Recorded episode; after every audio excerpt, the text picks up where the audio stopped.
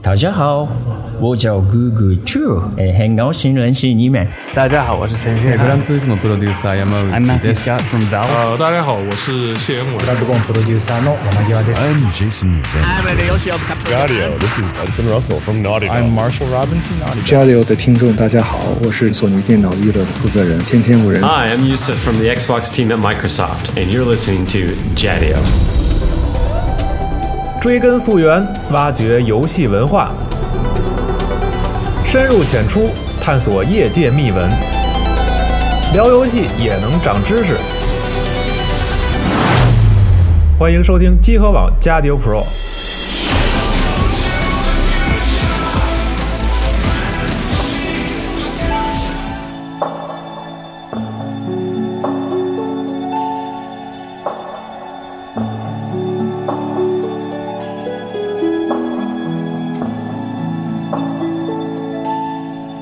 when the night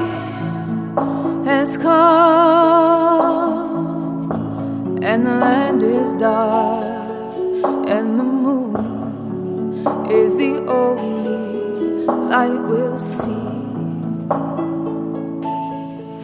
No, I won't be afraid. Oh, I won't be afraid. 大家好，在《Stand by Me》这首歌的旋律下，我们开始了《最终幻想十五》的节目。然后我是西蒙，坐在我旁边的是，对，我是蒋 工，是《最终幻想》的轻度玩家。对，不今天不临时来顶替一下。对，然后今天我们请来的嘉宾呢，请啊，大家好，我是白夜，很久没有过来了。嗯，然后由于《最终幻想十五》这个游戏，确实是对于我来讲非常这个意义重大。对，有有一些自对于个人来讲有一些意义，嗯，所以哎，就是舔着脸过来了，来那录一白下。老师好久没来了，自从这个上一次好像还是那个动作游戏哎，的对对对，专对题对对得然有后个一年多了。一年多了。然后但是最早呢，是我们录的那个《黑魂》的对对《对黑魂二》的当时的那个对对专对，题。对，然后这次 FF 十五就是我们这期节目的宗旨呢，其实主要是想让白夜，然后带我们一块儿就是聊一聊 FF 十五的一些从战斗啊、从故事啊、从设计啊等等方面的一些变化。然后我觉得。这次 FF 十五上来不就有一句话嘛，就是献给系列粉丝和对对新的对玩对家。我觉得就是不论从宣传上还是游戏本身，好多地方其实都是就是希望能吸引好多新的粉丝对对对对来来关注这个特别有情怀、特别老的系列。对十五本身来讲，它确实呃，因为从公布开始到现在，经历了确实是十多年的时间。对，十多年对于一个人来讲也没有几个十年，对吧？嗯所以它其实对于所有在最初公布开始就在等待这个游戏发售的玩家来讲，都是一个呃非常有意义的东西。然后呢，嗯，其实我觉得不妨就是咱们聊这个这一代变化之前，先聊一聊这十年都发生什么事儿了。对对对，对，正你好让大家回顾一下，也让不知道不了解这个系列有多难，就是这一作有多难出现的这个朋友们，知对道一下这里面发生什么故事了。对，因为它其实最最就是随着随着这个《Stand by Me》这首歌的公布，嗯其实我觉得它一完全是在打情怀牌，对吧？嗯 Stand by Me》其实就叫呃叫什么伴我伴我幸福身旁，嗯，对对对，因为它实际上呃最后包括游戏的主旨都是，那、你身边一直陪着几个伙你的伴，，对伙伴，嗯，嗯，然后。相当于这个《最终幻想十五》也陪伴了我们十年，嗯，然后当时虽然我没就玩到，但对是对这对个对事儿一直陪伴，一直。陪伴着咱们。对，嗯然后当时我还开一句玩笑嘛，我说这个游戏，呃，就这么每年公布一点东西，每年公布一点东西，简直成了就是每年的这种固定节目。嗯，真等它发售了，可能会觉得失落 嗯。对对对。然后现在我觉得，我就先先简单给大家整理一下这个《最终幻想十五》的前生今世吧。嗯，然后，呃，因为是十年，今年是二零一六年，对，然后十年之前，也就是二零零六年的五月份，当时是在 E 三上，嗯，然后呃，SE 公布了这个一个叫《新水晶传说》《新水晶神话》这么一个计划，嗯，然后这个计划其实是包含了三部作品，然后其中有《最终幻想十三正传》，然后有一个这个 FF Versus 十三，嗯，也就是咱们十五的这个前身，它当时公布的是 PS 三独占的一个作品，嗯，作为一个所谓的外传系列来发售的。然后还有一个就是当时要在手机上出出的这个 FF 阿吉头十三，嗯，最后是改成了零式出在了 PSP 上，嗯，这个作品当时这三个是同时公布对的，同时公布。嗯然后 FF Versus 十三当时公布的是野村哲也，嗯，作为导演制作人，对，作为制作人。然后，呃，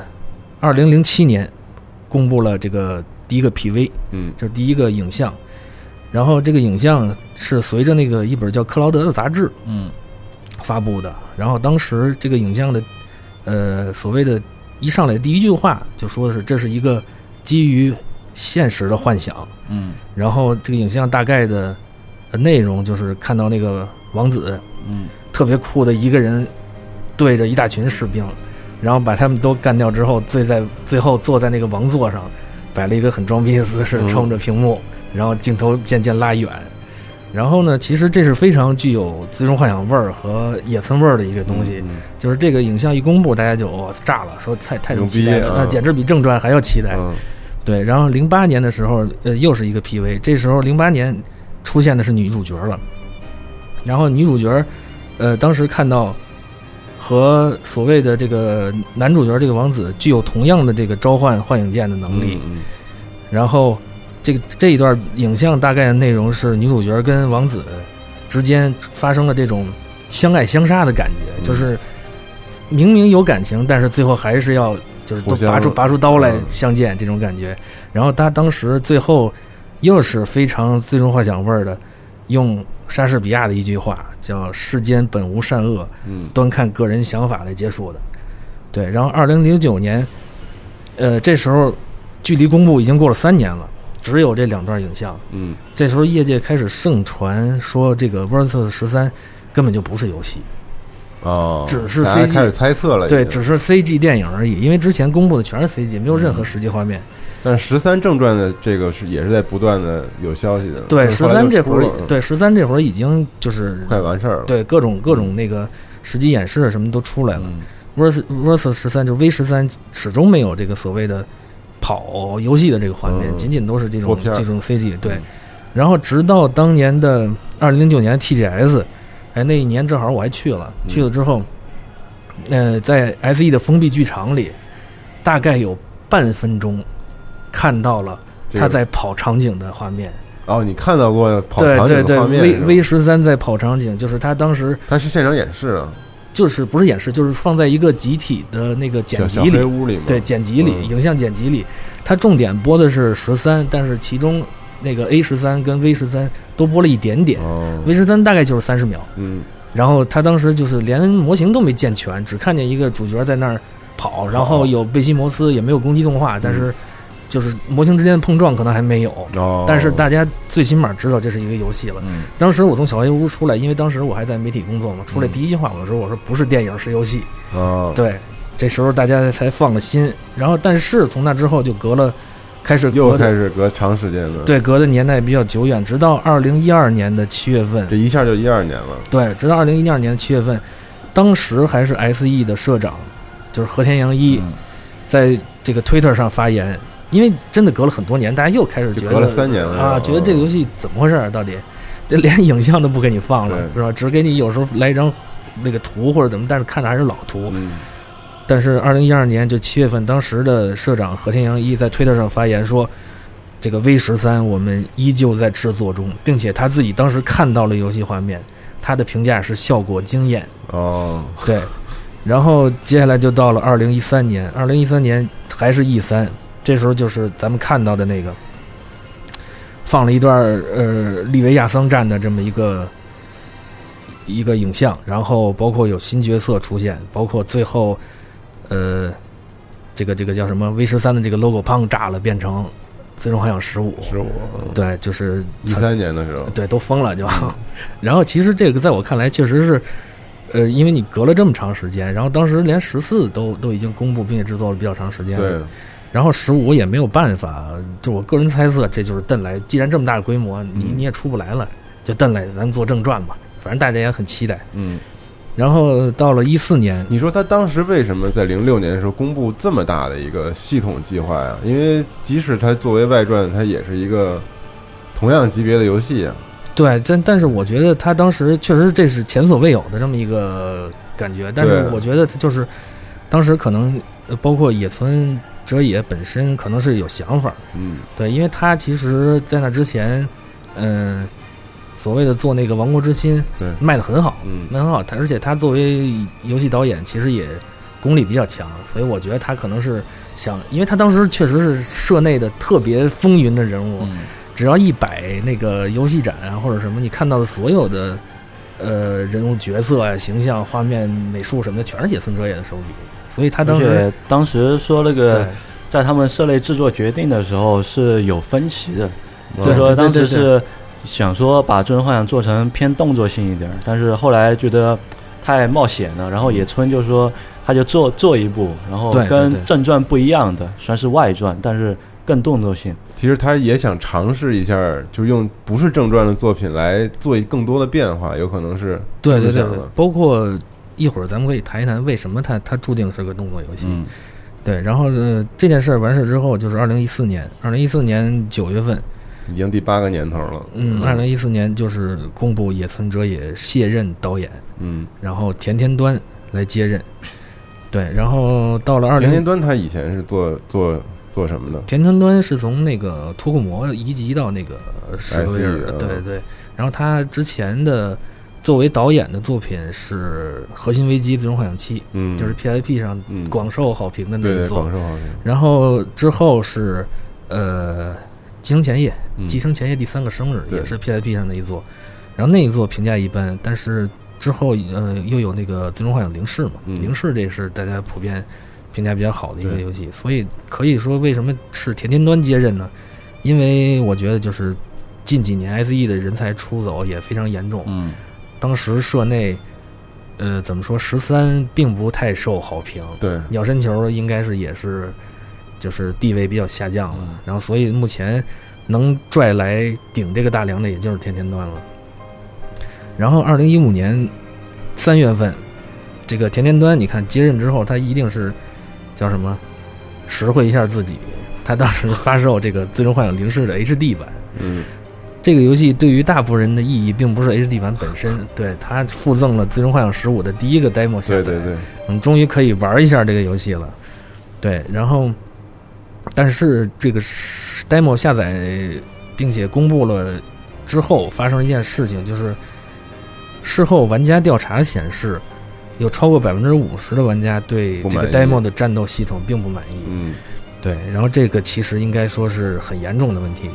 你说说吧，当时那个战斗系统大概什么样子？你是要放在这儿说吗？还是待会儿？呃待一会儿吧，待一会儿咱待会们儿等到嗯说这座战斗系统的时候，咱咱们再对比。嗯对，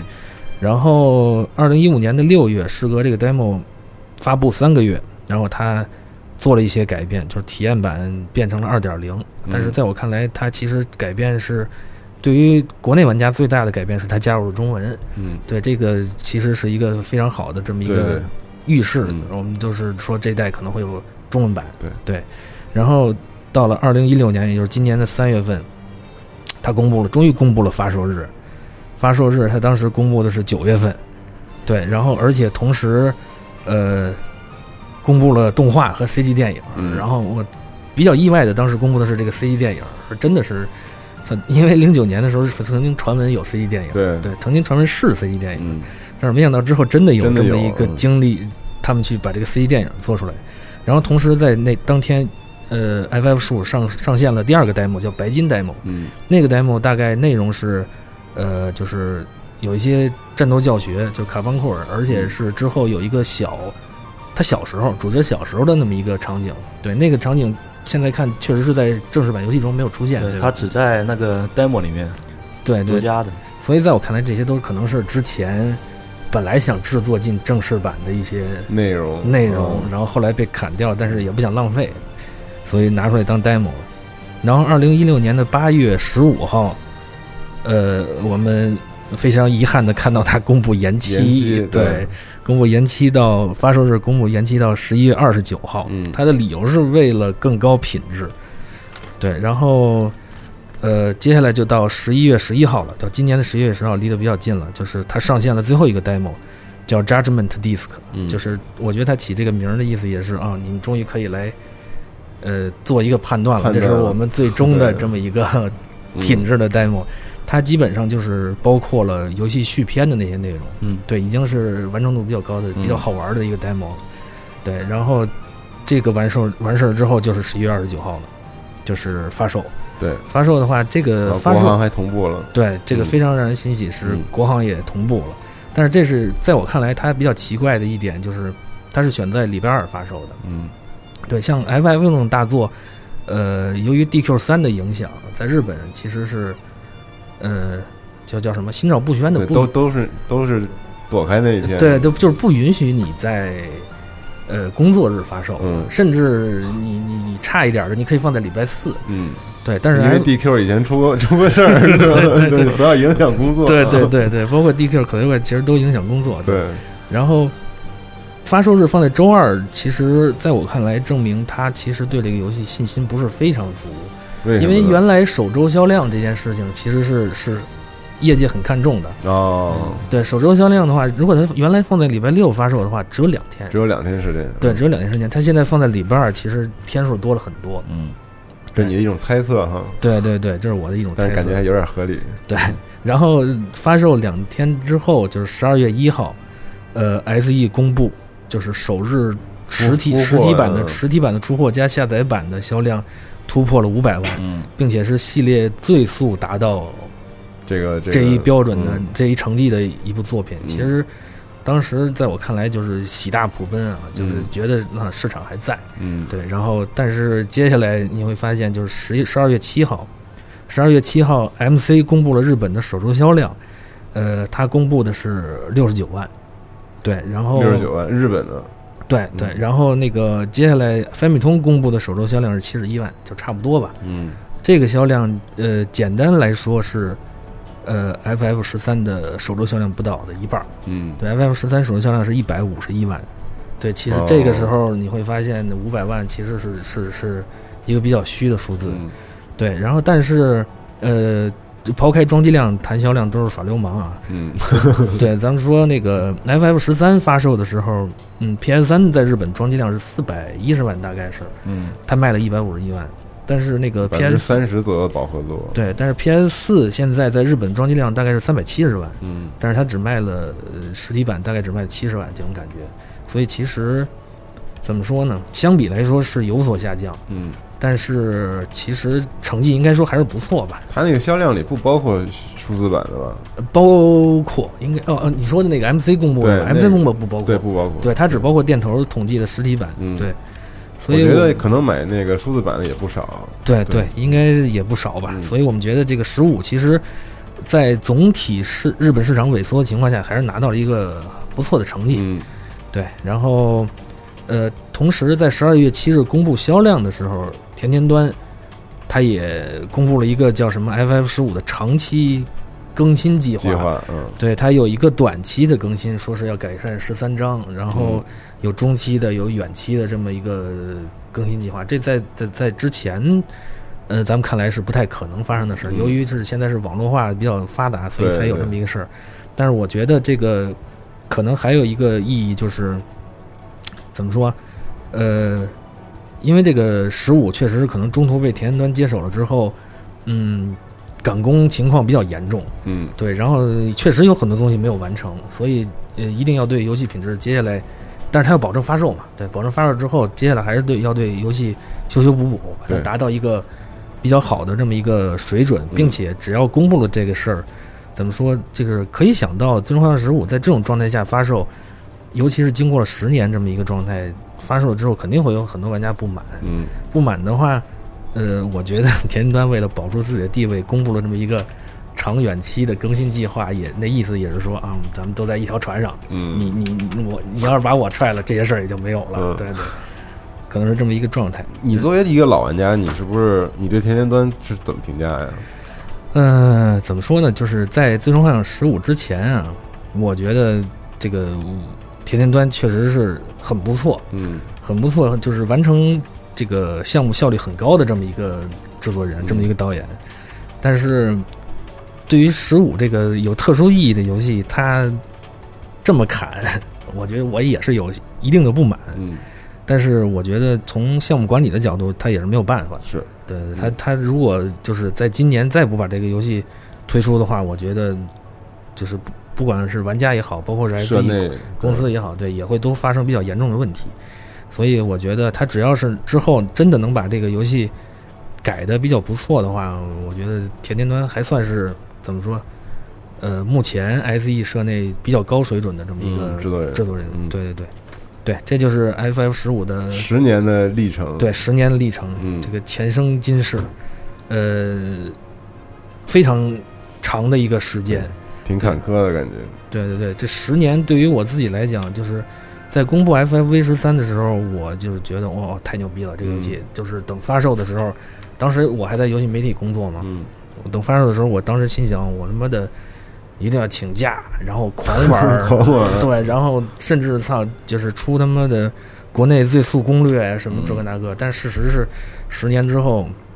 现在每天我只能等我闺女好睡了之后 是不是然后打开游戏机玩一会儿。我非常苦逼的为了这个叫什么。电视的光线不影响她，甚至是拿 PSV 当屏幕玩这个小会儿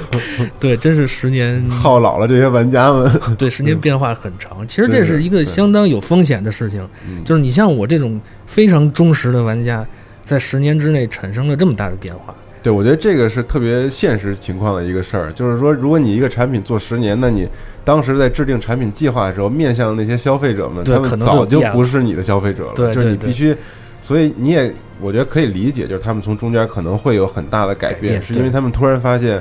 之前那些玩家们可能现在。流失掉了很多，然对后同时对他们对要对吸引很多新的人，那怎么办？那以前的计划可能需要做大的调整。对，所以其实经过这么长时间的这个制作，包括本身业界发生了变化，包括玩家群体也发生了变化，嗯，呃，所以说《最终幻想十五》到现在发售能拿到这个成绩，我觉得还是还是可以了，还是算可以了。因为实际上我预估它公布的呃全球出货五百万，在日本其实我觉得最多可能也就占一百五十万，即使全消化掉，它也不可能超过 FF 十三。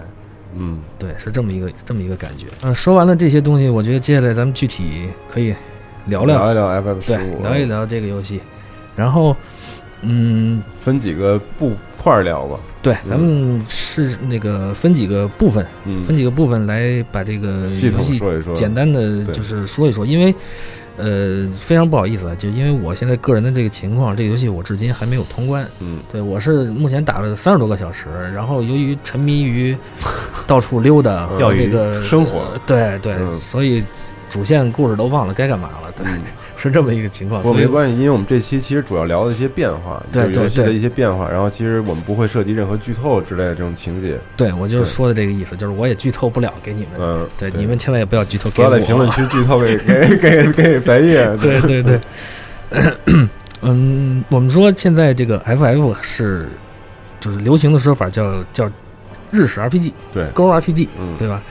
然后日式 RPG 的它是最传统的勾 RPG 的代表之一了。对嗯是是应该说是最高水准的代表，啊对是它跟 DQ DQ 对吧？然后我觉得呃，从从风格上来讲，我觉得 DQ 是是呃叫什么？致力于打造这个所谓的王道回合制日式嗯 RPG 的体验，嗯所以它其实每一代都是在修修补补来强化这个体验。对对，但而是且这么长时间，一对直以来核心一直没有变过对，对坚持了对对如此长的时间。嗯，然后 FF 在我看来，它其实是很国际化的日式 RPG。对，对，它其实呃每一代都不一样。嗯，对，给我的感觉就是这样，每一代都不一样。然后，所以其实从一个很很叫什么很明显的销量数字上，其实可以看到它跟 DQ 的区别。DQ 嗯在海外其实是卖的不如日本国内多的，但是呃，FF 从七开始，呃，除了九，嗯，每一代的海外销量都要比国内日本高日本要多，嗯对，所以它其实就是相当于呃欧美人很接受的这么对对一对，个我，这觉么得一还是个很成功的，策略上还是很好的。对对对，然后嗯，从日式 RPG 这个本身的玩家核心诉求来讲，或者说它的核心体验来讲，我觉得咱们 FF 十五按几个按以下几个块儿来说吧，嗯就是有战斗，呃，有人物成长，也就是人物培养，嗯，有这个探索世界探索，还有故事，对嗯大概是这个故事部分，我们肯定是不剧透啊，但是我们大概要聊一下这个讲故事的方法，对这个是风格变化，对包括一些我嗯，甭管是我猜测、个人猜测也好，包括是业界流传出来的传闻也好，它其中有一些有趣、有意思的事儿，嗯，咱们放在最后说，先说本身这个这个所谓的游戏玩法这部分。嗯然后我觉得先从战斗方面说吧。战斗方面，其实对于我们这种呃 FF 的老玩家来讲，之前流传着一句话，就是 FF 的战斗你完全不用担心，它只要出的时候一定是非常好玩的。嗯嗯，对，然后但是其实，呃，随着这个所谓的叫什么，业界发展也好，包括市市场场变偏化向嗯偏向欧美也好，呃，在 FF 十三的时候，这个当时鸟山球曾经说过，就是他说。他说：“我们 S.E 内部对于西方的游戏市场快速的增长不能熟视无睹。”嗯，而当时就就是是他们自己说过这样的话，对嗯对，他们当时西方市场最引人注目的，可以说是对日式 RPG 的批判。嗯，咱们说是引号的批判啊。其中批判的主要点是线性流程跟指令选项。嗯，对。然后，但是其实这两个点正好是日式 RPG 对嗯的这么对一个核心嗯核心。所以在我们看来，呃，怎么说这个 FF 十五这两个点都做了一个很大的一个变嗯化。嗯对，然后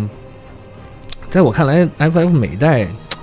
叫什么？它的革新啊，都恰到好处。这一代我们讲，它可以称为一个简化版的动作游戏。嗯，对，我觉得这是一个革新相当大的一个点，对因为这个其实相当有风险，呃，因为系列的正传，咱们不说那些外传作品啊，嗯系列的正传一直是采用这个回合回制，合制，对，对，然后你作为系列正传的最新一部作品，彻底呃就算所基谓本的上彻底对，舍基本上弃彻底了嗯的抛弃这个回合制，其实是呃对这个系列主流玩家的一个挑战。对对， 然后很大的挑战，对，但是事实证明，其实其实还是可以，我觉嗯得、对系列玩家现在没有什么太过太多去喷战斗系统嗯的正式版。然后在我看来，其实原来的日式 RPG 采用这个回合制也是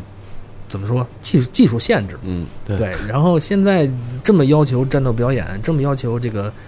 呃所谓的声光体验的这么一个时代，应该是全世界的目标所在，是吧？ 对 对，你用还用回合制，确实是很难，嗯就是跟上时代，对吧？所以这在我看来，即时制，咱不说动作游戏，最起码即时制这件事情，呃，将会取代回合制成为主流。嗯，然后呃，我们说为什么它一定是所谓的一个动作游戏呢？这一点确实是没有改，因为之前蒋工也说了，这个《最终幻想 V 十三》公布的时候，野村就是想做成想尝试这种动作性比较嗯强的这么一个一个游戏，对因为。它那个 V 十三的 V 不就是变化嘛，对嗯就是对对想让想让真人幻想变得跟以前不一样。嗯，对，然后野村哲也本身，咱们可以看这两个导演，野村哲也是做《王国之心》，对，嗯他就是 ARPG。然后田田端做的呃这个所谓的呃《核心危机》《最终幻想七》跟《零式》包括这个嗯第三嗯个生日呃，对，这都是偏动作向的这种、这种感觉。虽然他当时还停留在指令性的动作项，嗯但是实际上也是动作要素比较多的。对，所以我觉得注定成为这个 FF 十五是一个怎么说动作动作游戏，应该是动作游戏。虽然官方页面定义还是 RPG，嗯，对。然后为什么说它是简化版的动作游戏呢？因为它其实呃给玩家的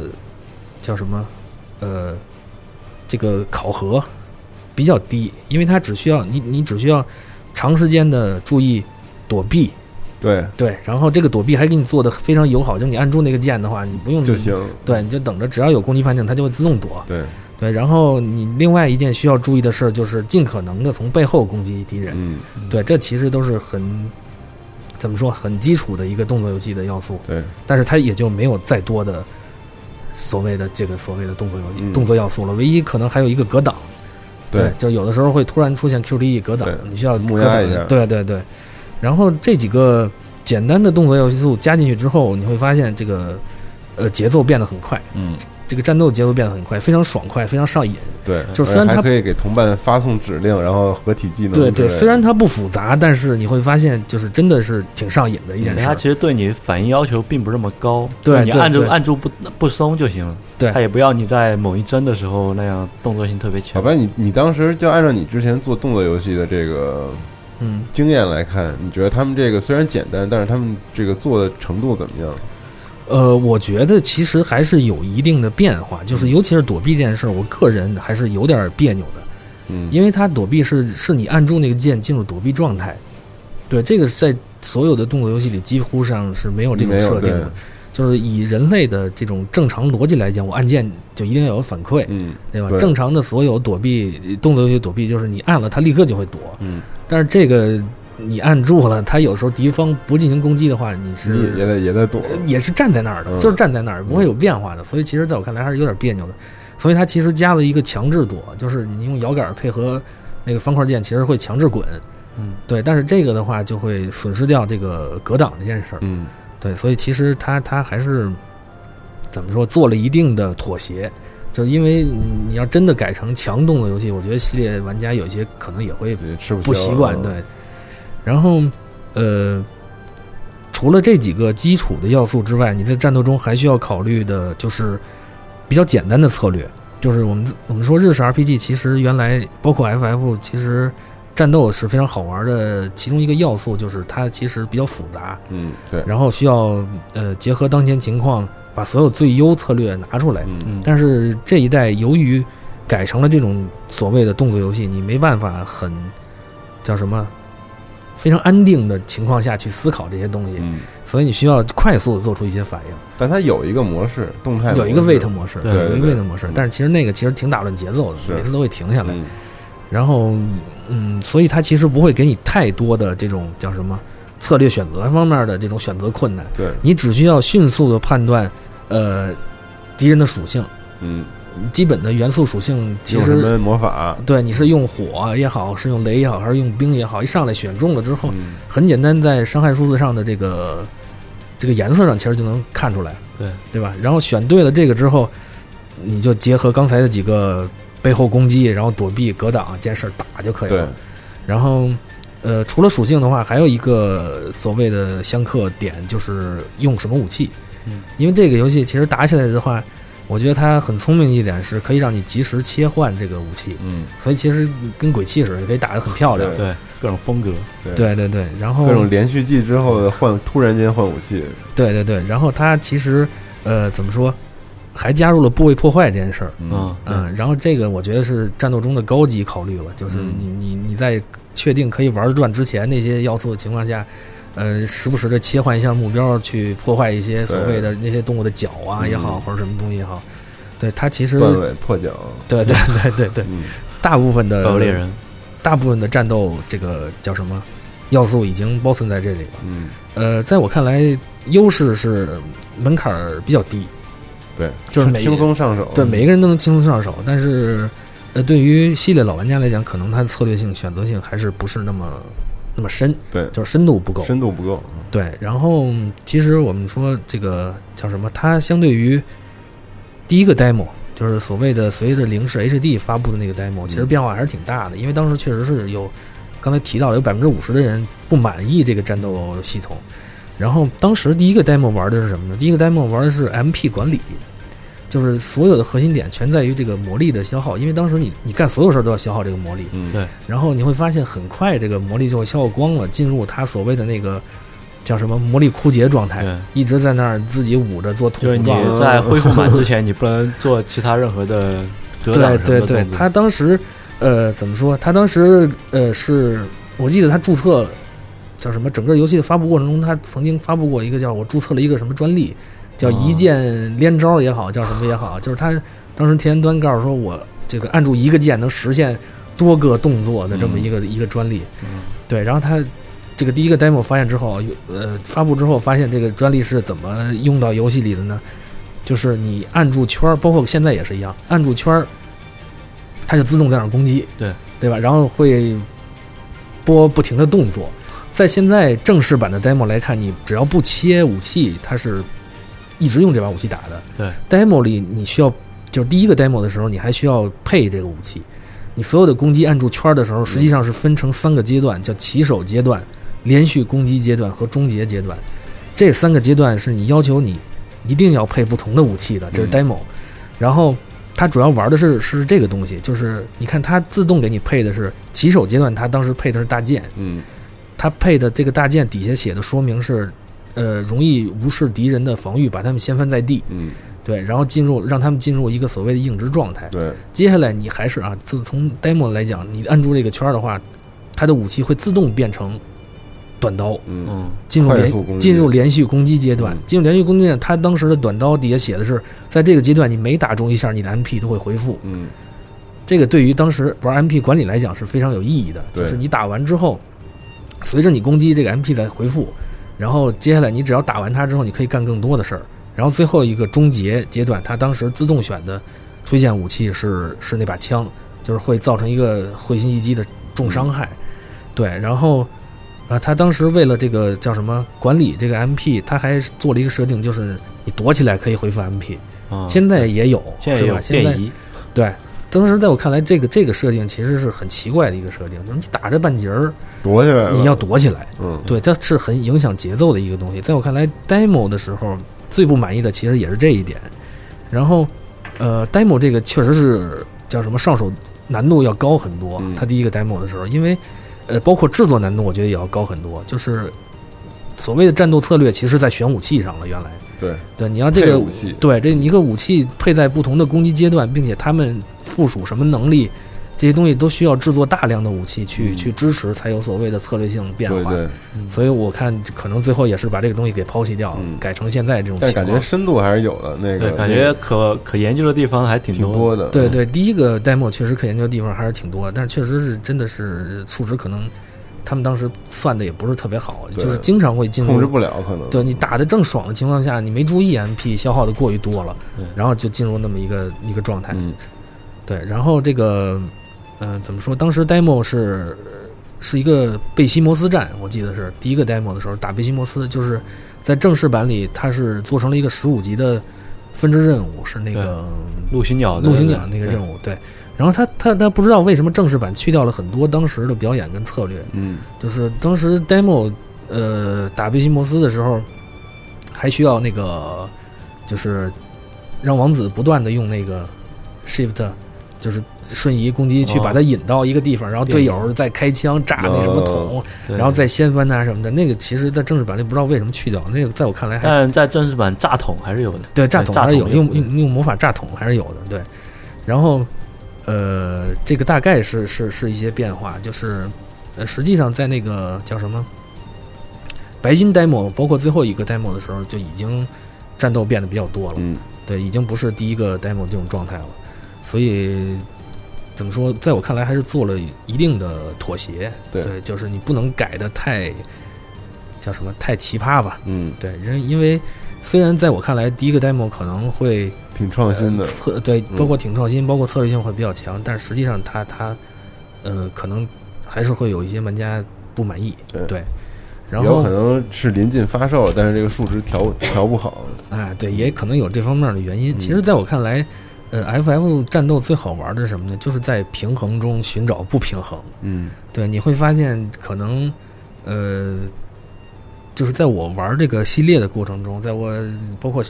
现在讲应该是小时候啊，玩这个过程中，我我在战斗时发现比较神奇的一些事情，呃，比方说他死灵系的敌人，死灵系的敌人打死灵系敌人最好最好的方法是什么呢？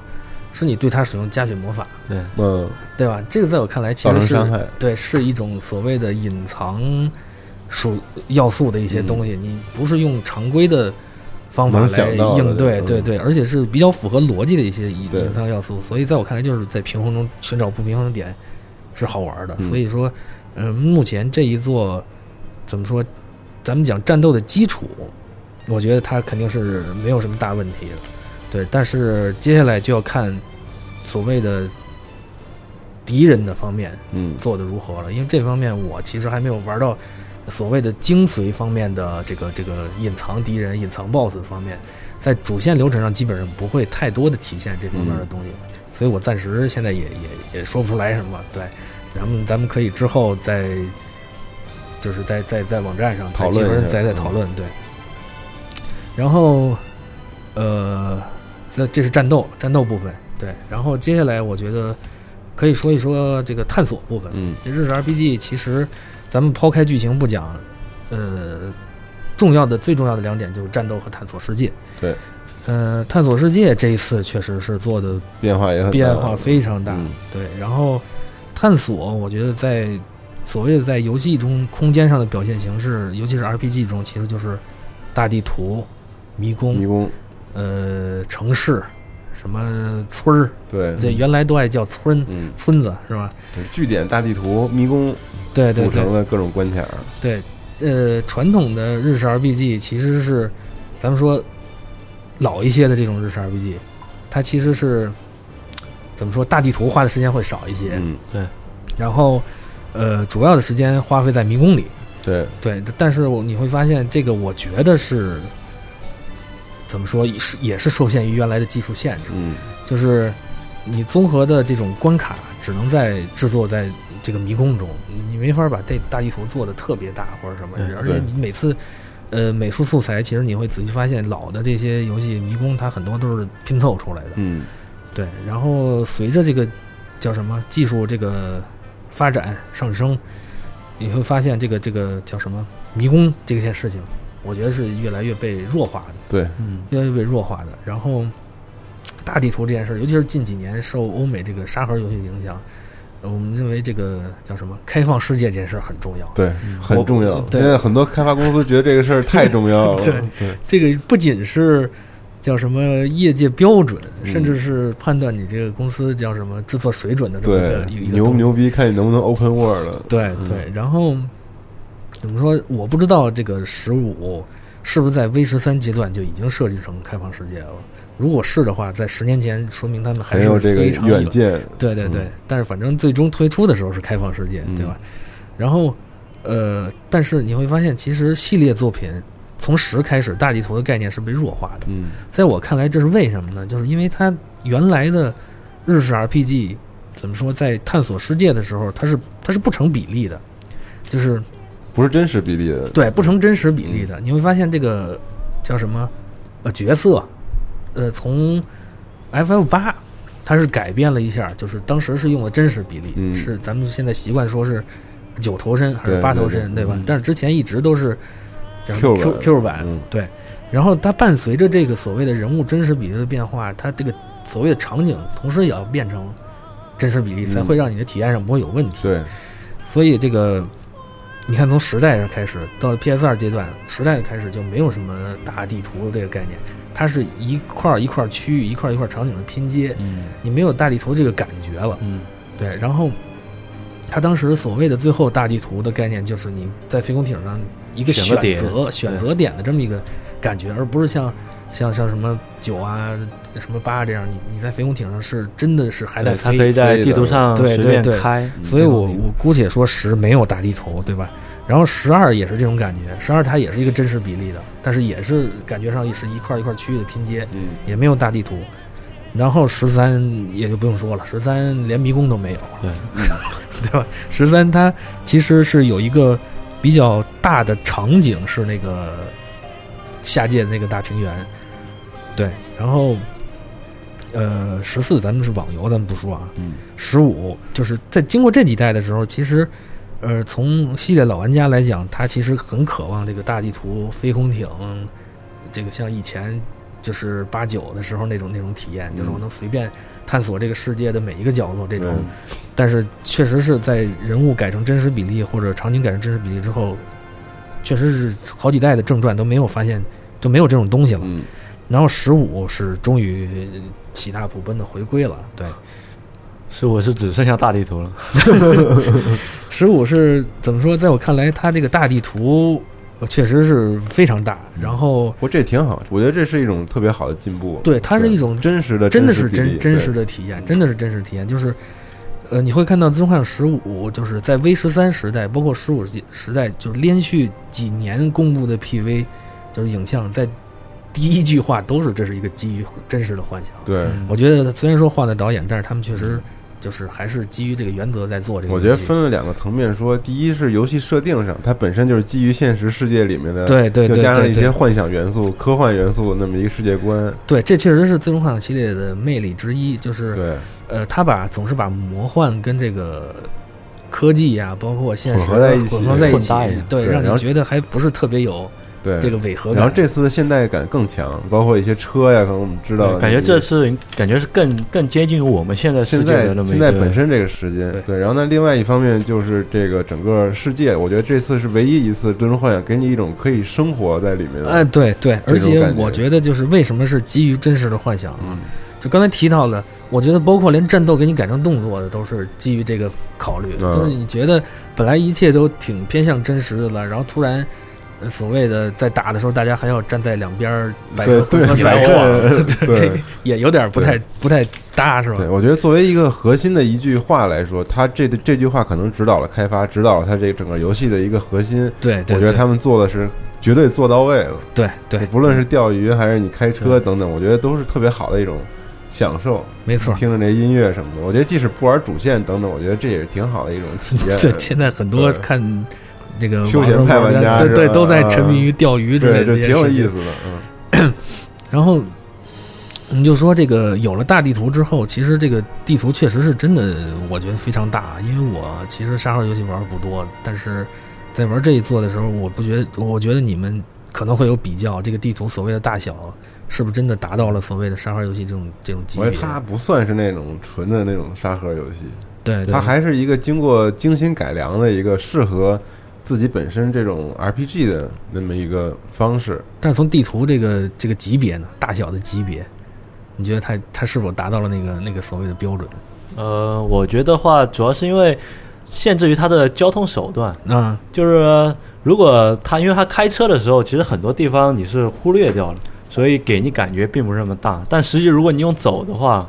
对对你还是对能感给体体会到它是非常大的。我觉得这一点其实也挺有新意的，就是它真的挺像真实的高速公路，对就是你没法开车你也哪别儿他妈都瞎开 嗯对， 开不能开车哪儿都去。然后刚开始玩的时候，我甚至以为就是不到所谓的停车带和停车点儿，你不能停车。嗯，但其实后来发现其实能停，对，但是它然其后我实，以我以前以为自己毫无毫无控制，但是后来发现那车也能撞 对对对 对，也能撞。啊所以它其实这个地图的设计其实挺有意思的，而嗯且我觉得在体验上还是挺有新意的。对就是其他的所有的这种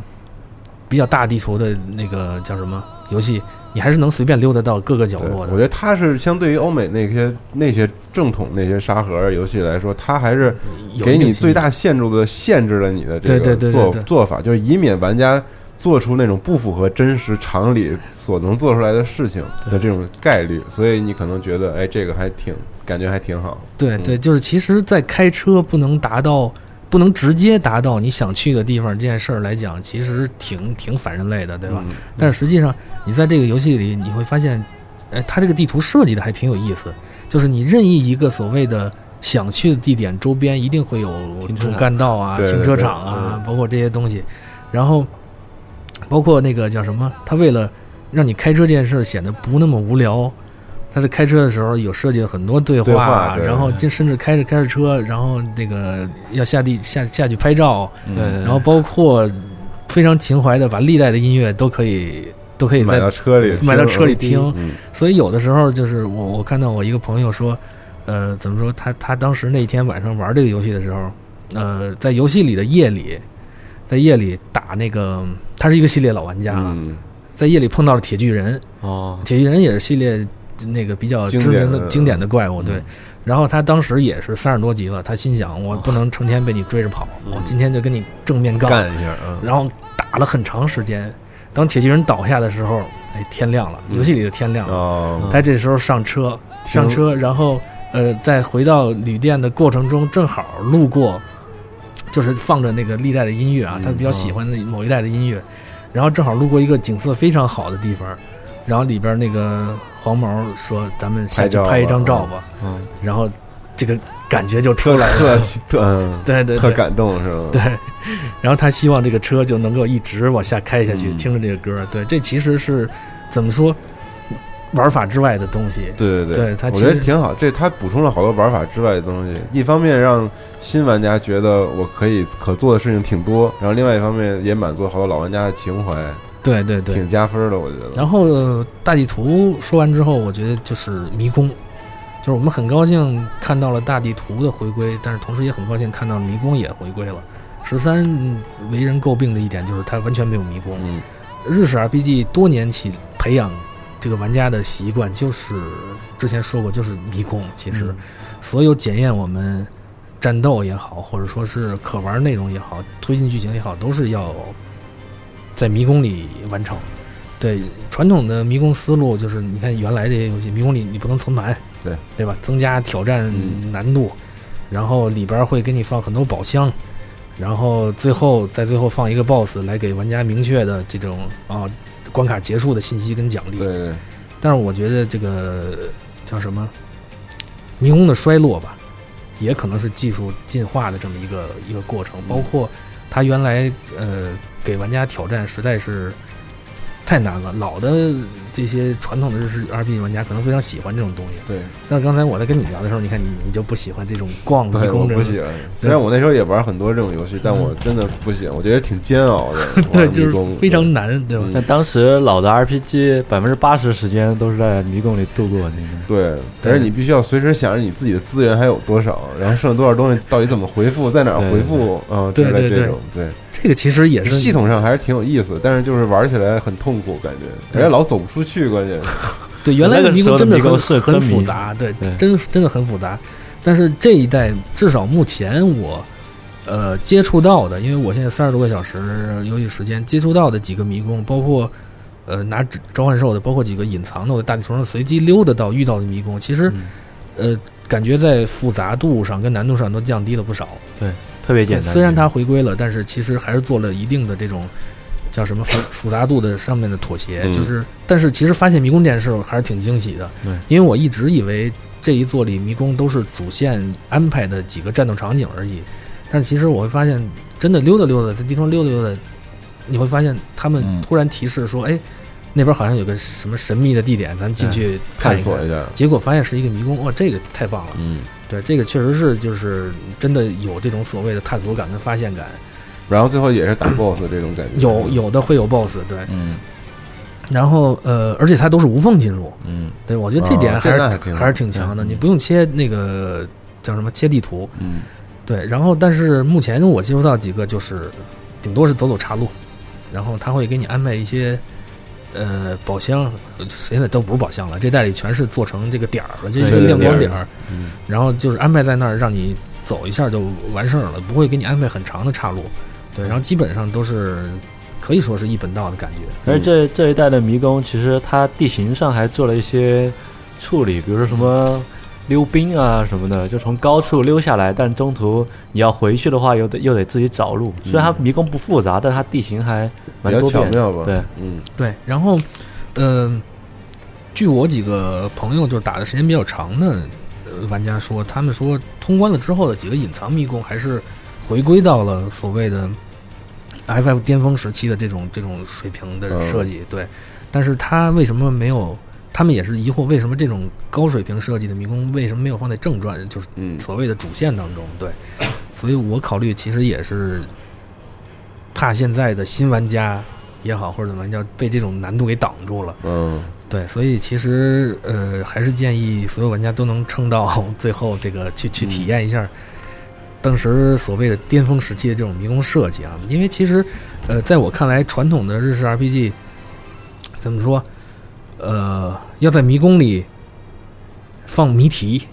对放岔路，放宝箱，放这所有的东西来来丰富它的这个可玩性。然后再给我印象最深的是，就咱们还拿《最终幻想来》来举例，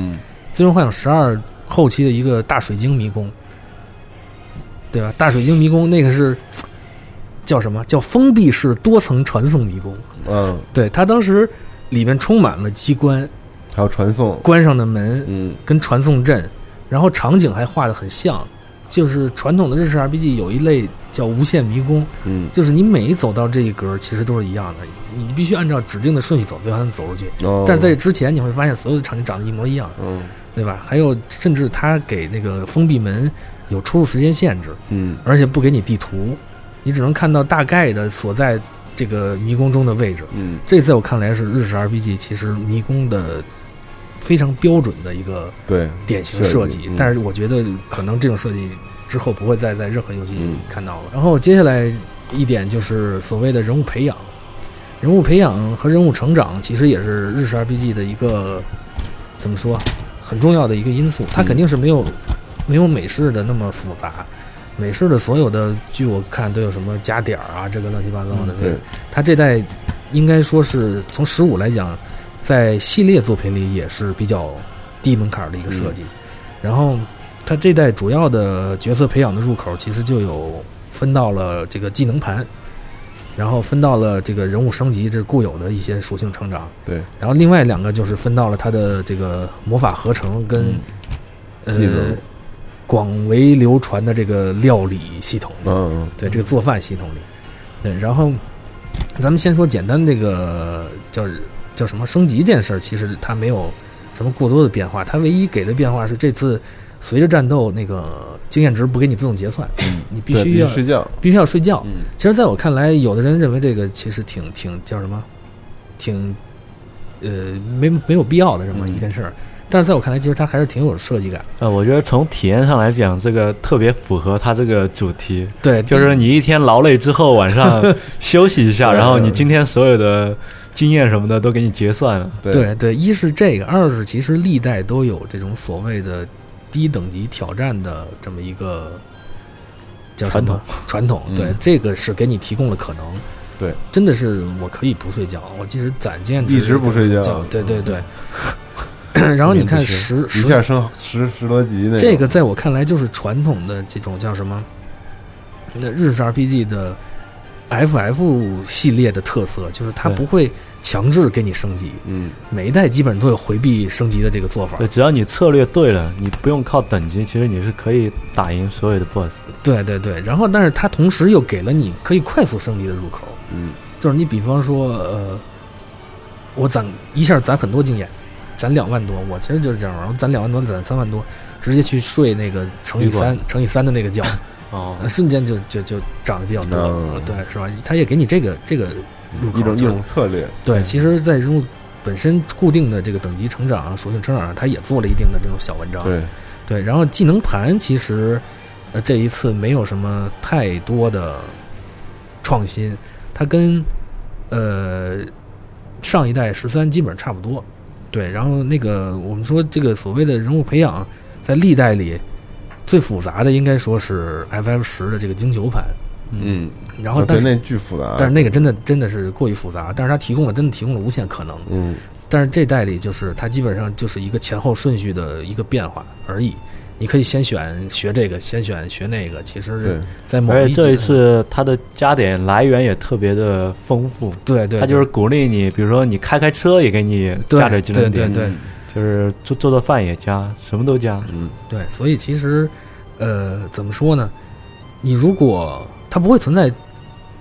基本上不会存在选错的可能。对，它如果真的选对了的话，会在某一个阶段豁然开朗，就是让你战斗力瞬间提升一下，嗯你会感觉到非常爽。对。对，这个其实也是 FF 聪明的点，就而是且它这个更有意思的是，它是它这些技能盘升级都是很多都是针对于团队的，对对对对而不是针对于个人技能的升级。对就是所以会给你带来特别大变化。有的时候突然升了哪个对之后，对对，你就是怎么说呢？大部分的传统升级靠升级培色培养角色的 RPG，你会发现一直是无论你怎么努力，你遇到的敌人都是跟你战力相当的这么一种对感觉，一直比较苦逼。但是你像 FF 这种具有所谓的扩展性、开放性的这种升级系统，你只要在某一个阶段选对了，这个阶段其实你就会感觉到战斗力瞬间提提升的这种快感。嗯对，然后这是它的两个基础的人物角色培养的系统，然后应该说没有什么太多的新意设计，嗯对，比较传统，然后比较标准。然后接下来他把人物培养的另外两个入口扔到了魔法合成跟这个吃饭上，对，在我看来是扔到这两个上面，这两个都是短暂性的嗯，加成，对，然后提供了比较多的可选择性，对，然后像魔法合成这个其实是挺新的这么一个系统，嗯对但这个魔元法素，然后自己做，对对嗯对嗯对但魔法合成其实和八差不多，对它魔都法是抽吸取收当做资源使用，它并不是耗年批什么的。对，其实它就是降低了这个所谓的职业的概念，就是你每个人其实嗯都都可可以以嗯用魔法，然后包括从设定上来讲，它把魔法都变成了一个叫什么拟态魔法，我看都是扔一个球出去，对吧？然后 FF 八是直接在叫什么地这个世界各处直接吸成对，品，它有像一个资源点一样的地方，对对然后从怪物身上也可以抽取，对抽取成品魔法，嗯这回是抽取元素，你自己精炼。对自己精炼，精炼的时候，呃，是加道具这一点比较产生变化，就是对你发现你会加不同的道具，呃，有的时候会让魔法变得非常强，对，然后而且这个魔法真的是在这一座里具有叫什么一发逆转的这个对效有果，扭转战局的。的作嗯用。对，所以我看到他也是把魔法做了 CD，就是你不能连续的、嗯不不能连续的扔。然后他其实做了这个魔法是是叫什么？你平常捡的那些道具的很大的一个消耗口。对，然后平时这样导致你平时捡到的所有道具，基本上你都会感觉都到能消耗掉对，都有用，嗯，都有用。然后，呃，包括这个料理，咱们说料理这一代就是叫什么广为流传的这对个真建模非常精美的这些食嗯品，让我每天晚上精美疯了， 对在他妈的闺女睡着了之后玩的时候，都都都非常饿的这么一嗯 这这个东西，就是。呃，怎么说，也是一种短时 buff 的感觉。嗯对，但是它就是非常多。我现在就看随便这么溜达，我我已经有吃过好多了是吧？对，三四十种了。那你还挺有钱的感觉，对，然后它其实，在某一些情况下应用比较大。嗯像我第一个溜达的这个叫什么？因为因为它开放世界怎么说先后顺序不太一样了，有的人可能会先碰到这个事件，有的人先碰到那个事件。你像我比较早就进入到一个打铁巨人的那个迷宫，嗯就是分支迷宫，它里边地下全是毒痰。当时我并没有防毒的这个哦防具，但是你会发现有一道食谱里是可以防中毒的。那既然就是吃了它就可以打过去了，对吧？所以它其实也是给给你提供了就是怎么说更多的这种策略选择。嗯，而且它这两个东西在我看来叫什么，是和这一代的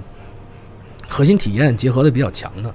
它这两个东西的提升，就是包括料理跟魔法合成效果的提升，并不是依靠你不断的战斗的，嗯，它是依靠你探索世界探索，对对嗯到处捡东西啊，什么这个那个，来让这两方面来增强的。嗯所以它其实这么设计，我觉得也是有原因的，它是为了强化这个所谓的探索世界、逛对对地对图对的对这么这给你一这些目标，让你更多的去探索。对对对。然后你比方说像魔法这个东西，其实在我看来是战斗中，呃，比较有新意或者说策略选择的这么一个东西。你像有一些奖励魔法，你可以攒经验值，嗯，对吧？有一些我我奖励魔法这个事儿，我会发现你之前经常捡到那种什么硬币啊，这个那个，你不知道干什么用。但一发现合成魔法是有奖励效果的，是吗？对，一我都不合知道，一合成魔法就是 从来没用过对你放魔法的时候，你会有那个加成，对，就经验值加成。然后你如果真的是攒很多合成威力比较大的话，你去打一个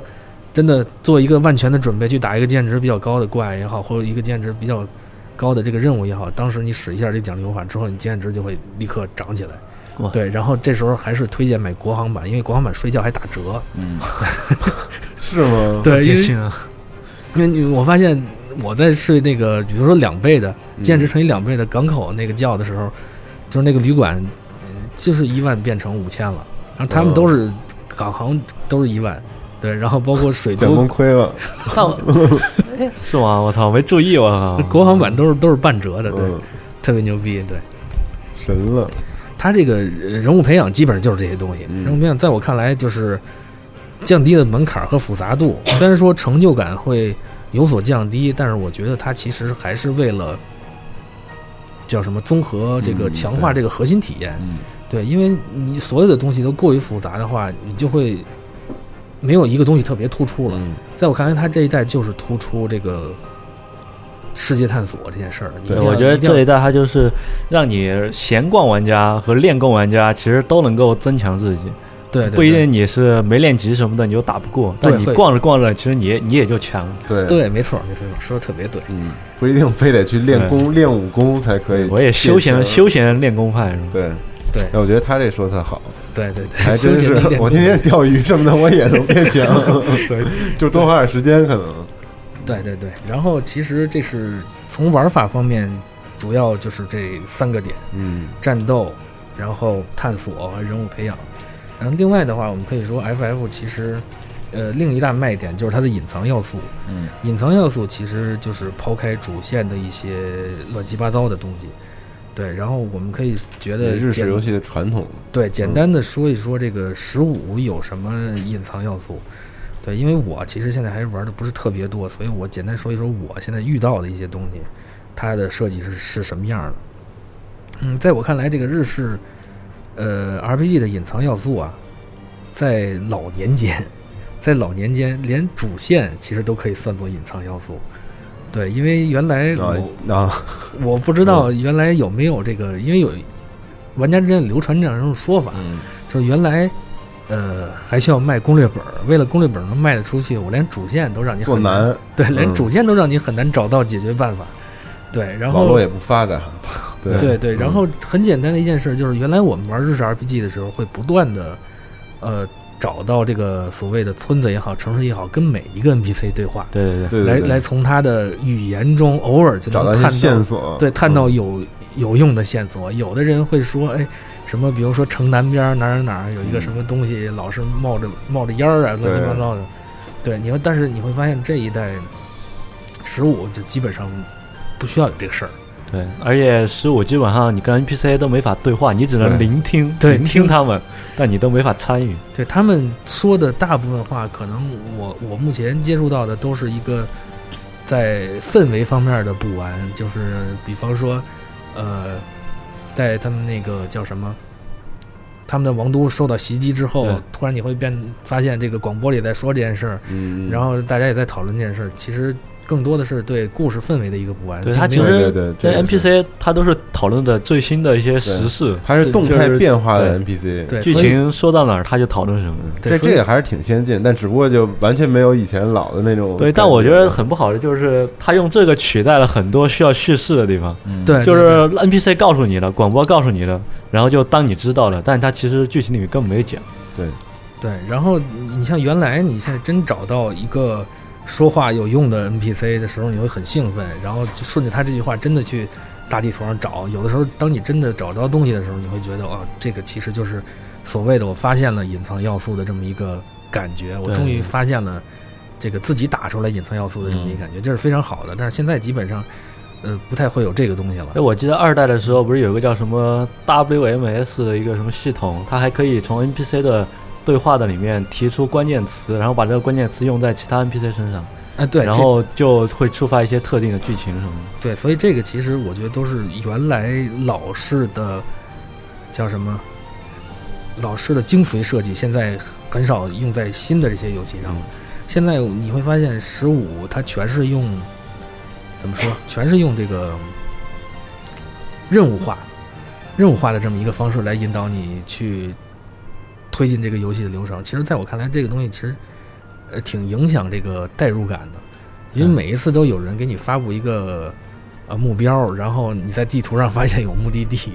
然后是再去再去这个目的地的时候，就会自动完成这个任务，还有完成任务界面儿这些东西对。，有一种很网游的感觉。对对对，这次其实，呃，所谓的隐藏要素，在我看来其实就是分支任务，对吧？呃，老式的那些 RPG 游戏，它不会明确的给你标出来这个分支，但是这一代，随着你像十三也好，或者说到十五也好，很明白的就是呃在饭馆里或者在酒店里给你列出来这些讨伐任务，并对并且包括跟路边的 NPC，他会在地图上给你标出来问号。其实，在我看来，就是他他在引导你接这些分支任务，接完之后，其实呃，怎么说，就是一种很网游化的这种概念，就是你跑到那里去，然后完成之后再回来交任对务。交任务，而且它其实为什么我说它是工业化了、功能化了呢？就是有的时候你会提前获得这个任务物品，对对所以你在跟他对话的时候，是对完话之后立刻就又能交任务。嗯对，真的但那是个 场景特别奇怪。对，真的是特别奇怪，你好像真是提前干了这件事儿，这在以前是基本上不可能的，对以前一定是会是一个流程化的东西，所以这是一个怎么说呢，就是真的是很网游化的这么一个东西。嗯，呃，从本身的体验感上来讲，我觉得对于我来说我是不喜欢而已，嗯对，并不是说它有多差。嗯，战斗方面，FF 历代都实际上有成长上限，嗯，就是你比方说，要么我等级给你设到九十九，要么就是伤害限界限就给你提到九九九九。嗯但是所有人发现，就是你把这个等级上限提升到不能再提升的状态下，你依旧有可能打不过隐藏 BOSS。对，这是这时候策略就体现出来了。对，这是他所谓那的个时候检验一个真人幻想是不 是忠实粉丝，嗯就是看你能搞不搞得掉这些隐对藏对 boss。对，我们说，你比方说像战斗中的隐藏要素啊，刚才我提到过一个比较符合逻辑的、简单的就容易发现的，像打死灵系的，你用加血魔法来打，嗯对吧？会事半功倍。还有一些，你比方说在在时代的时候，我们发现，呃，叫什么欧弟连发战术， 就是所谓的 overdrive 的连发战术。overdrive 就是大招嘛，他平常需要攒很长时间才能对放一回，但是你像时代的时候，他们就会刻意的不上升这个叫什么流库的 HP，我就不不不涨你的 HP，因为它有金球盘的那个可能性，我就是不提升它的 HP，HP、HP 一直处于一个很低的状态，然后在战斗中把它的，比方说它的那个状态设计成修行，嗯把其他两个同伴设置成愤怒。所谓的愤怒，就是当你的同伴受受到攻击的时候，你的那个 overdrive 才会长得很慢，啊，不是很哎快，很嗯快。对，所以一上来去打隐藏 boss 的时候，只要这连续个放只要流库嗯砰一上来被干掉，因为 HP 非常少嘛，对，另外两个就可以放大招了。嗯，对，这都是计策对，嗯这都是非常隐藏非常深的战略，我觉得这是可玩点非常强的东西，嗯在这一代目前还没有发现过多这样的点，所以说，嗯，接下来在隐藏 BOSS 方面，希望有或许这样还的有呢或许还有，对对，就是因为暂时目前还没有玩到对，嗯目前还没有玩到，对，嗯，FF 向来我其实对隐藏要素不担心，因为，呃，怎么说呢，FF 十五。你看到就是连 demo 都有隐藏 BOSS，对吧？嗯对对，所以他其实是擅长，非常擅长做隐藏要素的，所以接下来只是再花一定时间去看一看通关之后的那些隐藏 BOSS、嗯隐藏迷宫，我相信它一定会非常好玩的。对，然后这是隐藏要素方面，其实基本上关于游戏的玩法的几个嗯变化嗯方面就说完了。对，然后接下来我觉得就是咱们聊一聊相关故事，不剧透的情况下聊一聊故事方面的变化。嗯，就是，嗯，怎么说呢？刚才也提到了这个十年间，FF 十从 V 十三变到十五的这么一个，呃，怎么说风格上、气质上的一个变化。其实简单的概括就是，早期在 V 十三的时候，我们我觉得是叫叫什么《王子复仇记》，对他们当时 V 十三公布的时候，给人的是一种很很凝重、很对黑暗的那么一对种对氛围，就感觉这个王子这个本人也是有一点偏偏邪恶的那种黑化了对对对嗯那种对状态，冷酷的那种状态。对然后跟现在完全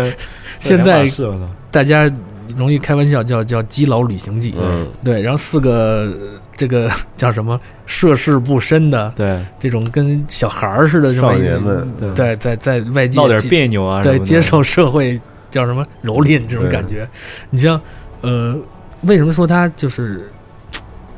感觉让人感觉有点支离破碎呢？嗯就是你看王子，呃，这个前两章我觉得说能说吗？ 就是王子这个人，其实他背负着这种挺叫什么复仇也好，或者对什么，但是他其实平常还会大大咧咧的胡开玩笑，感其觉实我觉得这一点在《震撼十五》从头至尾都存在，对就是不管发生了什么国破家亡对国破家亡，什么就是很凄惨的事情，王子总会在很轻松的很开心吐吐槽， 就说啊这个路怎么这么远，哎真累这种，就一直伴随着他，怎么有有点出戏。对，所以确实是有有在气质上有点变化。在我看来，这个其实有可能也是，呃，经历了导演变革之后，这个这个换人之后的一个剧情修改了，对对对，嗯你像最早野村野村哲也，我们说他是他是个文科生，嗯，对文科生，你像还是画画的，对，比较举例对子还就是画画的你像。我觉得最近开玩笑说说大舅是文科生做的游戏，嗯就上天文人是个文对科对嗯对他他就是很有那种情怀，嗯很有那种情调，但是你会发现它里边会出现什么掉帧这个那个的问题，对对对是理科生应该解决的。但是我们说田田端是理科生，对吧？然后野村他是呃学广告设计，并且是呃美术方面的，对它一定是有有比较大的这种叫什么大格局的这种设想，因为它在《最终幻想七》的时候是原案，嗯，就是故事架构其对实是是自是野村写的，对，写完之后，然后才找那个野岛去去加工成剧本了。然后，嗯、怎么说？他我觉得习惯于这种宏大的计划，对，这种呃打着比方说多部曲制作的这么嗯一个、呃出发点，然后然后他做的很慢，磨洋工，对可能是这么一种感觉。然后田金端呢，就是那种，在我觉得他可能是被接手的时候被要求，就是我不管你用什么方法，在二零一六年把这个游戏给我出来。然后很简单，他作为一个真正的所谓的理科生的制作人，一定是来走，咱开会吧，开会。把这个东西都列出来啊，这个这 个这个不做，这个删了， 对，然后最后哎好，剩这些东西咱们能做完， 你开始做，我觉得是是这么一种感觉，对。然后他可能尤其是所谓的理科生也好，或者怎么着也好，他在剧情方面可能没有那么多的，嗯，就是对执执着点对，应该在对项目管理上很理智的一个，对一对个对人，这么一个执着点。然后，呃，你像 FF，其实为什么说它之前，你看前几代作品，呃，讨论的重点都是剧情，嗯，对吧？我们在讨论，比如说呃，FF 七、FF 八、FF 九或六啊之前那些游戏的时候，记忆最深刻的都是剧对，情，都是在讨论剧情，说这故事有多美，然后故事做的多么好，嗯，然后包括呃里边儿，我们觉得一定要有这种所谓的揭露黑暗现实啊，战争那对残酷啊，嗯然后、呃爱恨情仇啊，要讨论一下人性啊。虽然说比较中二，但是主角一定会说啊，我到底是为了什么在战斗呢？是不是？嗯一定在想这些问题，格局还是挺大的，对，并且这些东西都包括进去，并且你都都能圆的比较好，嗯，给这么一个那什么那什么。但是我觉得这一代可能就是没有这么没有这么就是所有的要素都有。然后一个我觉得为什么我猜想它是被砍了呢？因为举一个比较简单的例子，在呃所谓的野村最后一个 PV 的时候，他其实公布了一个最后公布了一个角色图谱，你会看到有不少人就都是半张脸的那个、哦那么一张图，有很多人在这个正式游戏的戏份中好像没有了，不并不是说没有，嗯并不是说完全没有吧，但是非常少。对，但十五里面有一些你感觉是很重要的角色，有名有姓，有来历，但是到了后来发现他总共出场不到五分钟，对，就这这种个角在色我还挺看多来的。是我觉得他肯定是砍掉了戏份的一个一个原因，就是这么重要的角色在当初的故事设定中一定是有很多戏份，有戏的对嗯对，结果现在只出场五分钟，那一定是被删掉了戏。嗯， 对，是这么一种感觉。然后，呃，怎么说呢？其实，在 FF 十二的时候就接就有这种先例。我发现最近几代，呃，从十二开始吧，十二、十三，然后抛去十四不说，十五这个三代正传，发现大家对剧情都不是特别满意。嗯对，因为你发现可能现在，呃，怎么说呢？是是故事编剧枯竭也好，或者怎么着也好，他其实或者说是就是真的像野村，他已经有了很大的一个非常完美的这么一个设定也好，但是并不能实际制作全部制作到游戏里。你要真的全部制作到游戏里，这游戏可能二十年才能出来，是这种感觉。对，所以其实 FF 吃掉了故事这个核心的话，其实会会怎么说，就是变味儿。嗯，对，所以我们你看在十二的时候，呃，是松野太己，松野太己那是我最喜欢的制作人，呃，也是我最喜欢这种，对吧？松野太己他当时，呃，编故事编到什么阶段？就是他其实写了哦那个《奥家外传》，对吧？对对对，他已经，他里面他从随里便边一部对他拿出第四章跟第七章做的《皇家汽车团》一对样，嗯，其他的甚至都都就都废掉了，也会让你感觉到剧情非常完整。然后，并且它其实到 SE 之后，呃，怎么说，为《最终幻想》构建了一个伊瓦利斯世界。嗯，然后包括这个伊瓦利斯世界观下用了很多，呃，用这个世界观做了很多游戏，包括《最终幻想战略版》，对，包括这个漂泊的故事，包括就是《最终幻想十二》。《最终幻想十二》刚一开局的时候，真的是格局非常大，我我都惊了，就是都疯了。看到那个巴修穿着这个所谓的重铠往那个会室里走的时候，后边这个是用电影化镜头，我这这个游戏一定太牛逼了。但是结果中途换了人之后，到后来就是一个剧情方面他说不清楚的这么一个事情。然后包括十三也是设定挺牛逼的，什么那个法鲁西跟露西，然后要违抗命运，然后包括当时看这个角色设定的时候，你会觉得斯诺这个人啊，嗯，怎么着，这就是美术方面还是挺好的。结果没想到他那么中二，成天里边儿成天到游戏里说马莫鲁马莫鲁，你马莫鲁都烦了，操，这守护这个守护那个，情感全靠吼，对，真是就是让人很，嗨，然后我觉得这个呃怎么说呢？甜甜端啊，接手之后，刚才说了，一定是为了让这个游戏快速发售，然后砍掉了野村的很多这个剧情，包括咱们看到女主角都换了，对吧？原来女主角其实我觉得是有呃怎么说很吸引人的设定的，它包括跟主角之间。嗯，我们能预想到的 FF 的主题之一是爱情，一定会有这种叫什么爱恨情仇存在对，并且他跟那个主角一样拥有这个召唤幻影剑的能力。能力对，当时觉得我操，一定是很牛逼的。然后结果到现在就主角换了嘛，换了根本没有了。然后当时我记得那个斯黛拉就是公布的时候特别有意思，就是呃像 SE 粉们通常都愿意叫野村爸爸嘛，对，野村爸爸。然后当时斯黛拉一公布，全改叫野村岳父了 嘛啊，因为女主角太漂亮了。结果现在就是唯一一个叫什么，还呃死在了开发过程中的女主角。对，然后包括这个所谓的叫什么世界观方面，你会觉得它也就是也没有那么厚重了，对吧？也没有那个叫什么权力争夺啊、背叛这些事情那么多了。然后，但是我们看到最近几年这个《最终幻想正传》有一个传统，从十开始会出十杠二，嗯，对，那么然后十三会出十三杠二，甚至出了叫什么雷霆归来对，雷霆归来，我们觉得相当有可能给那个弄回来。 FF 十五也会有十五杠二啊，这对这是我拍脑门儿说啊嗯，但是它确实砍掉了太多东西。但然他后说的那个长远计划里，没准会包含一些这个对大的对这对种资对料片似的对，，因为实际上像这种单机 RPG，你去更新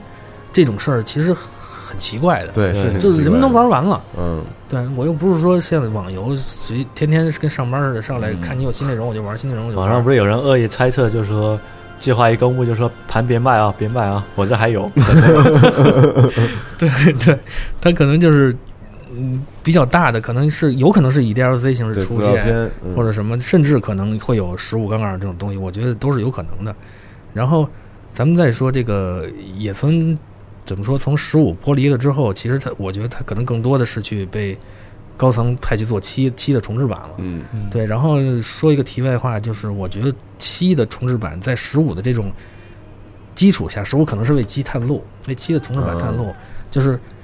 刚才提到可能受这个所谓的技术影响或者怎么的，你现在这个回合制战斗，就像七的那个战斗，现在拿出来肯定是对，不会不会好玩的，对，不会被大大多数新玩家所接以受我的。们先拿这个试试水，对然后很可把能七这个好好的做一下，我觉得七很可能重置版改变很大，它很可能也是一个偏动作是类的新这游戏了这那这种战斗，对，它只是包装了那些设定也好，或者怎么着也好。然后有传闻不是说明年这个《最终幻想》是三十周年，明年很可能会出七重置版的第一章或者第二章，它可能分章的形式出嗯其。实野村爸爸会带来一个巨牛逼的、震惊四座的游戏，对对对，我觉得这个很有可能是是在为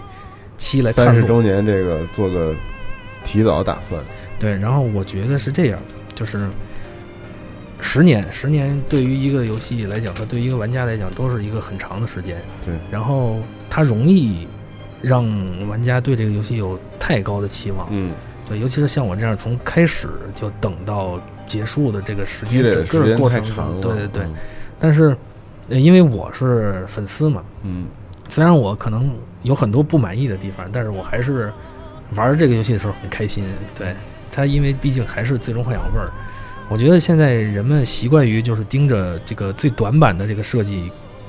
给所谓的 FF 游戏下评价下评价。嗯比方说十二不的光时候 FF，其实所有的游戏都是这样，是吧？比方说 FF 十二的时候，我们会说它虎头蛇尾的剧情，嗯但是我们忽略它战斗确实做得非常棒。然后像十三的时候，我们会说它一本道，但是其实它其实也是很有原因的。我觉得在十三推出那个年代，呃，怎么说，正好是快速消费游戏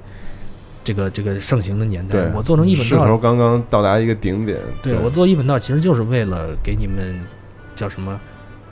把那些探索点或者什么的都给你扔开，让你能快速的完成这个游戏。让浮躁的玩家们对可以把对游戏对至少对打通了。对对对，然后但其实它的战斗设计在我看来，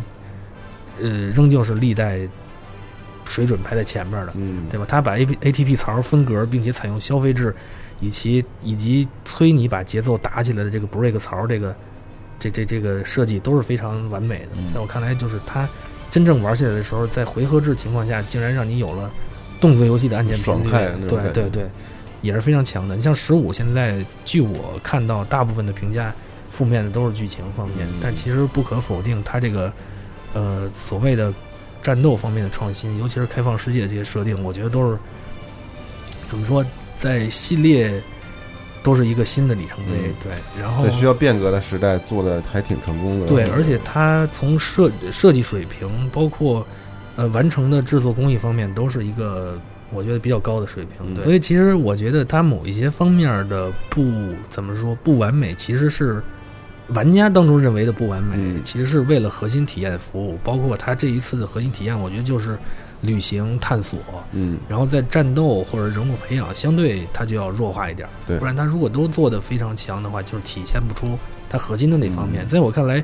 呃，这是一个会做游戏的方式。是在我看来，真的是所有东西都在为核心体验服务的典型的最好的游戏，其实是《The Last of Us》，对吧？嗯我当时对对一直觉得它为什么就是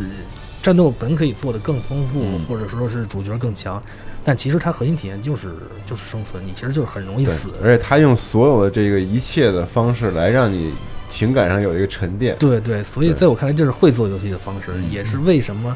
呃嗯不要什么都要。对，不要把什么都做得很复杂，这么一个情况。然后我觉得，作为一个粉丝来讲，什么是什么是我们所期待的 FF 呢？其实并不是一个就是所谓的完美的 FF，、并不是说呃上一代哪儿做的不好，这一代给你做好了这种感觉。它其实是一个怎么说，就是有创新、有改变、有不一样体验的这种这种 FF，因为 FF 在玩家当中，在系列玩家当中，其实怎么说，呃，在聊起来的时候，我不会，大家不会说我是一个什么呃系列呃老玩嗯家也好，或者我们总是在聊，哎，我喜欢八代，对我喜嗯我喜你喜欢十几代嗯对，因为我喜欢每一十代代都因为它太每一独代特都了都对不一样，对，所以其实我觉得，呃，十五来讲，它怎么说，嗯，正是正是我们期待了十年的那个 FF，其实我觉得《罪恶幻十五》总的来说它是好玩的，嗯，就是因为它一切重简之后，就是你不需要像以前一样钻研的特别深，你才能找到它的玩点。嗯，然后这一代就是一来就所有系统摆在那儿，就该轻松该轻松，然后也有一定的研究。虽然说剧情确实就是说不过去，但嗯是如果你抛开剧情的话，其实我觉得《最终幻想》还是个挺好的游戏。嗯，然后关于都说砍这砍那，但我觉得小甜甜作为一个嗯、最中途接手，然后来算是收尾的这么一个角色，我觉得他做的也应不该容易我觉也不得容易他了。对对你像这个项目一般。对，就是累积到一定程度之后，你要来接手，其实很多东西作为你一是个不得程不作砍为的。一个程序员，这对个程序员应该深有对你有有你有时候你不砍，你真的这个东西就出不来。对对对嗯要不然其只能哼。对， 小甜甜也恨，然后你你就永远玩不上。嗯，其实就是我在呃拿到这个游戏的同时，我发了一个微博，就是其实那句话憋了很久，就是我觉得对于我个人来说，FF 十五是所谓的创意化游戏时代的终结，是工业化游戏时代的正式全面进入。对，其实很多人就觉得是在 PS 二时代或者 PS 三时代就已经进入了，确实是，就是现在我也觉得挺早，其实就进入了。对对对，就是对于我个人来讲，愿意把这个十五作为它的终点，是因为十五确实在零六年就公布了。啊，对吧你让这个这个时间历史来说对的，对对，所以其实呃，怎么说呢？嗯，十五还是做到了创新，嗯在我看来，相对于系列本身还是做到了创新。然后现在做创新这件事儿，实在是对于大厂来讲太难了，太难了，因为他们现实问题，对真的是成本问题。要面临的风险非常大。但是目前唯一我觉得能保持这个变化的变化的，就还是 FF 系列。然后我们怎么说？从我个人感觉来讲，十五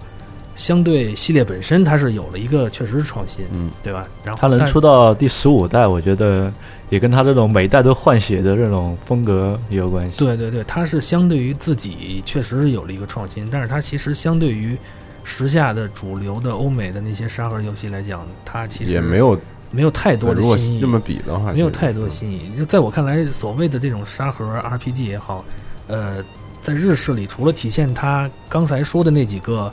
呃，传统的感觉也好，它其实还保留了这个队友这件事情。嗯，呃我我看到像什么辐射巫师是不是？龙腾啊之类的，呃，对，嗯是有队友的吗？有的有的有队友是吧嗯？他他其实巫师这没有队友对他其实这一代就是还是把传统的四人战斗这件事儿扔进去了，然后呃，怎么说？这还是他保留他自己的这个东西吧。嗯，在我看来，就是 FF 如果以后也进入了所谓这种拼制作工艺的阶段，或者什么也好，那日式游戏真的就没法看了，对吧？现在唯一保留创新这种传统的，也就是我们说叫什么“锐意进取、积极创新”的史克威尔。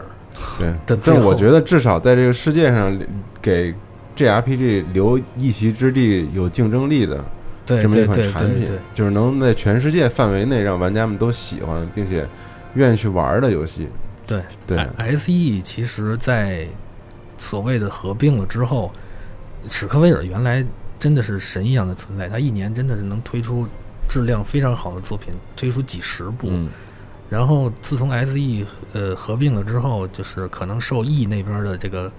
复刻之风的影响啊，近些年其实能让玩家满意的作品还是那些复刻作，嗯新作越来越少。对，然后 E 那边其实是真的是没有什么创新的这种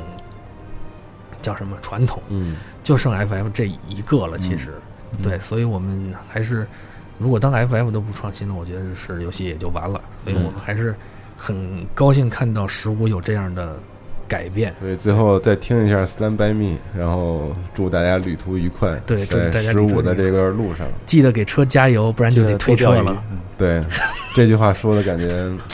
有点意思。记得给车加油，再给 FF 再加点油。对对对对，啊，咱们下期节目再见。好朋友们大家再见拜拜。